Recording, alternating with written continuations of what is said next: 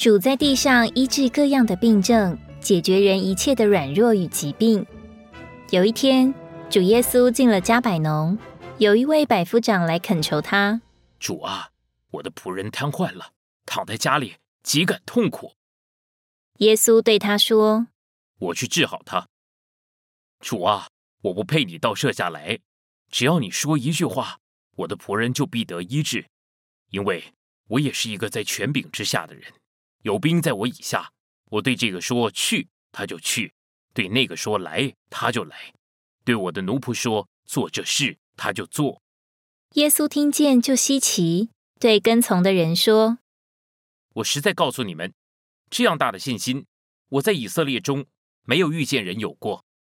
我又告诉你们，从东从西将有许多人要来，在诸天的国里与亚伯拉罕、以撒、雅各一同坐席。”但国度之子要被扔在外面黑暗里，在那里必要哀哭切齿了。然后转身对百夫长说：“去吧，照你所信的，给你成就了。”他的仆人就在那时得了医治。百夫长是罗马军队中管理一百名士兵的军官，在这里代表外邦人。这故事中的百夫长爱犹太的人民，给他们建造会堂。他听见耶稣的事，就来求耶稣来全然拯救他的奴仆。接着，他又告诉主，求主不必亲自去，只要说一句话，就能叫他的仆人得医治。百夫长认识主的权柄，晓得主是有真实权柄的那位，并且晓得主的话带有医治的权柄，因此。他不仅相信君尊的救主，也相信他的话，这是更强的信心。百夫长的仆人代表所有外邦信徒得救以前，我们如同这仆人一样，因着罪而瘫痪，失去了功能。但赞美主，我们借着相信福音，那点活并重生人的话而得救了。因着主向我们说话，我们也相信这话，就得了医治。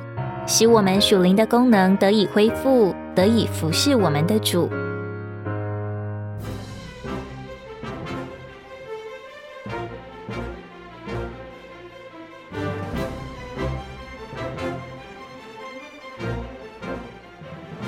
耶稣坐船从格拉森渡到对岸去，就有大批的群众聚集到他那里。那时他正在海边。一个管会堂的名叫雅鲁来俯伏在他脚前哀求：“哎呀，我的小女儿快要死了，求你去按手在她身上，使她得拯救，可以活着。”耶稣就和他同去，跟随的群众拥挤着跟上。有一个女人患了十二年血漏，看了很多医生，花尽了所有的，病情不但未见好转，还更严重了。她听见耶稣的事。就来到群众当中，从耶稣后面摸他的衣服穗子。我只要摸着他的衣服，就必得拯救。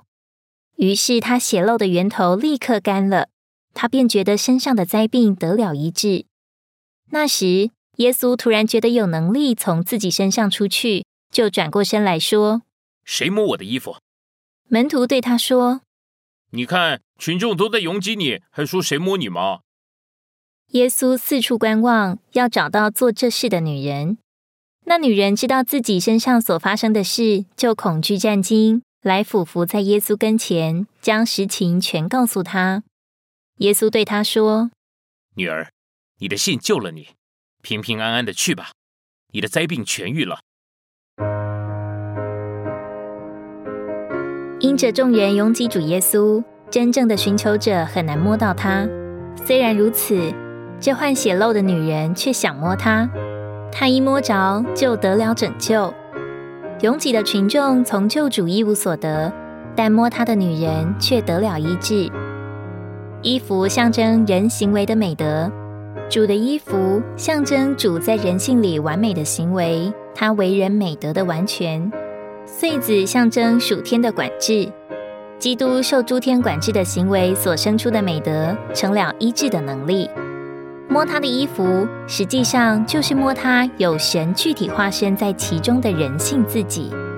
借着这一摸，他神圣的能力就经过他人性的完美，注入摸他的人里面，成了他的医治。神原来是住在人所不能靠近的光中，却在主耶稣里面，借着他的人性，成为摸得着的，做了这女人的拯救和享受。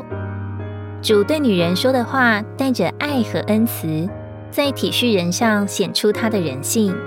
在主的医治，乃是神性的能力；对这患血漏的女人，乃是一种拯救的服饰，使她得享舒畅，并从恶者的压制之下得主释放。在这事例中，我们看见主的神性和人性汇合在一起，叫他得着彰显。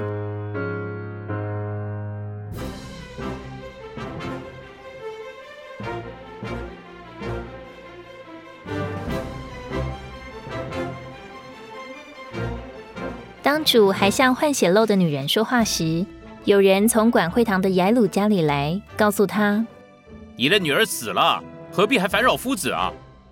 耶稣从旁听见，就对管会堂的说：“不要怕，只要信。除了彼得、雅各和雅各的兄弟约翰，他不许任何人跟着他。他们来到管会堂的家里，这里实在是混乱，有人在哭，有人在哀嚎。他就进去说：‘为什么乱嚷哭泣？小孩子不是死了，乃是睡了。’听见的人就嗤笑他。”耶稣就把众人都赶出去，带着小孩子的父母和三个门徒进了小孩子所在的地方，拉起女孩的手，对她说：“闺女，我吩咐你起来。”那女孩便立刻起来行走。那时她已经十二岁了。他们立即大大的惊奇。耶稣再三的嘱咐他们，不要叫人知道这事，又要他们拿吃的给管会堂的女儿。换血漏的女人代表外邦人，管会堂之雅鲁的女儿代表犹太人。雅鲁的意思是她要光照或蒙光照，表征主要光照外邦人，他们犹太人也要蒙光照。主在去耶鲁家的途中遇见并且医治患血漏的女人，这指明当主往犹太人那里去的时候，被外邦人遇见并且抓住了。照着历史。外邦人生病了，犹太人在长大却要死亡。当患血漏的女人得了医治之后，主耶稣到了犹太管会堂者的家里，这表征当外邦人得救的数目填满后，基督就要临到以色列家。在这世代的末了，所有的犹太移民都要因着主的来临和他直接的摸，在以色列家中得救。在这事例中，我们看见主神性的大能以及他人性的美德。照人看，雅鲁的女儿若没有死，还有希望医治；既然已经死了，还指望什么呢？但主是使死人复活的主，他不仅能医治人，也能叫死了的人得着复活。主在他人性的美德里，不仅不受烦扰，还顾念并加强雅鲁的信心，并且带着怜悯和恩慈的拉着闺女的手。闺女便起来了。主顾念她因病重没有进食，还吩咐人给她食物吃。主虽然有复活的大能，却不宣扬他所做的，反而嘱咐他们不可将这事告诉人。这个事例有两个病人，都是女性，一个年长，一个年幼。患血漏之女人生病的十二年，正是患病之女孩的年龄，因此这两者可视为一个人的完整事例。可以说，女孩乃是生在这女人致命的疾病中，且因这病死了。当女人致命的疾病被救主治好了，死了的女孩也就从死里复活了。这表征每个堕落的人都是生在罪的致命疾病里，并且死在其中。当他罪的致命疾病被救主救赎的死对付之后，他就起来出死入生了。